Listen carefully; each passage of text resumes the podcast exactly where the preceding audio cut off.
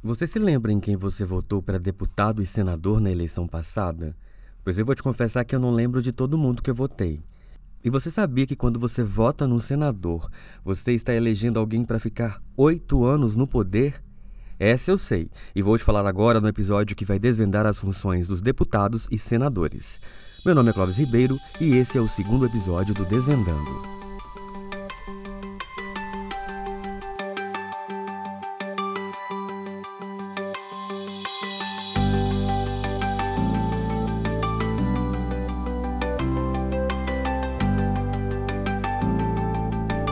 Esse episódio aqui faz parte de uma série sobre as eleições desse ano, então eu sugiro você dar uma olhada no canal e procurar pelo primeiro, que eu falo sobre a urna eletrônica.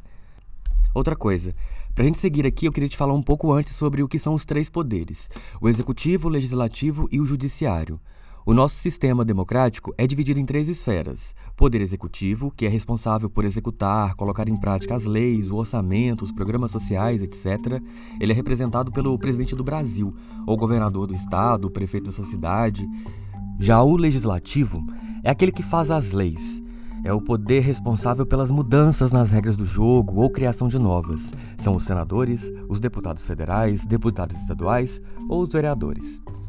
Eles também são responsáveis pela fiscalização do executivo, para ver se eles estão fazendo tudo direitinho.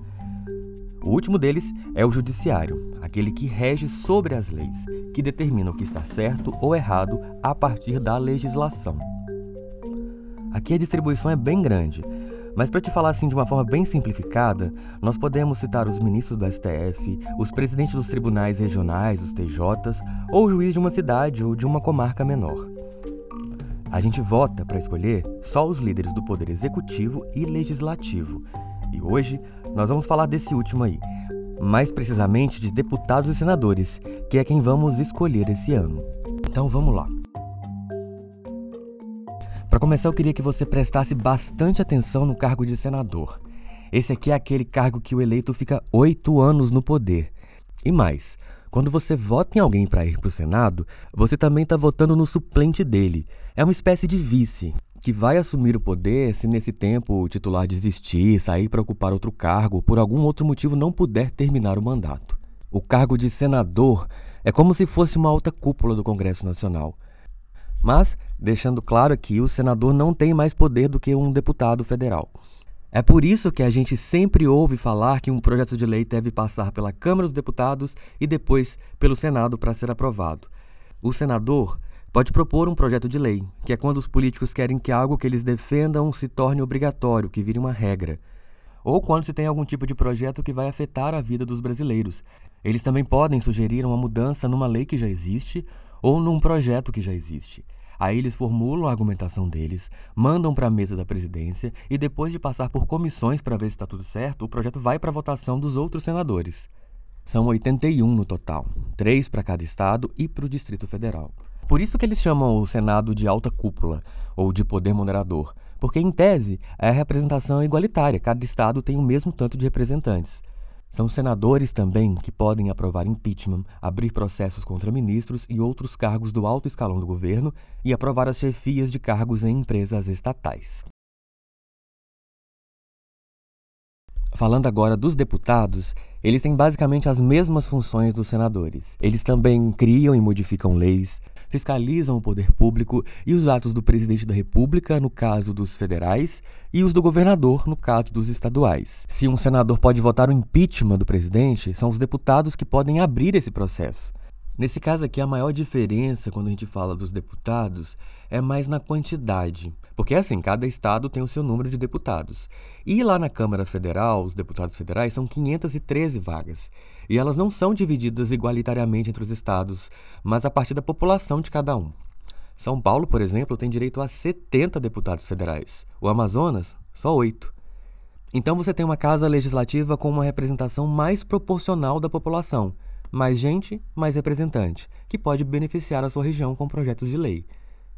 Mas, por outro lado, tem o Senado, com representação igualitária para equilibrar as coisas. Quando a gente fala do deputado estadual, ele tem mais poderes dentro do Estado, porque o seu Estado não tem uma outra casa legislativa além da Assembleia, então ele tem mais poderes. Uma outra diferença muito importante é que os deputados não são necessariamente eleitos pela maioria dos votos. Os senadores, sim, os três mais votados são eleitos e pronto, acabou. Já os deputados, tanto federais ou estaduais, eles são eleitos pelo coeficiente eleitoral, que eu vou te explicar direitinho num próximo episódio. O mandato dos deputados é de quatro anos, e só lembrando, você só pode votar em senadores ou deputados representantes do seu estado. Outra coisa importante também é que, como a gente viu aqui, ninguém trabalha sozinho. Nem os presidentes, nem senadores, nem deputados, ninguém. Por isso, quando você fizer uma escolha política, você tem que saber que todos os seus votos vão influenciar no futuro. A gente tem essa mania de achar que deputados e senadores são votos secundários, mas não são. Eles podem tomar decisões que mudam o curso da história, independente do representante do executivo. Inclusive, eles podem tirar ele de lá.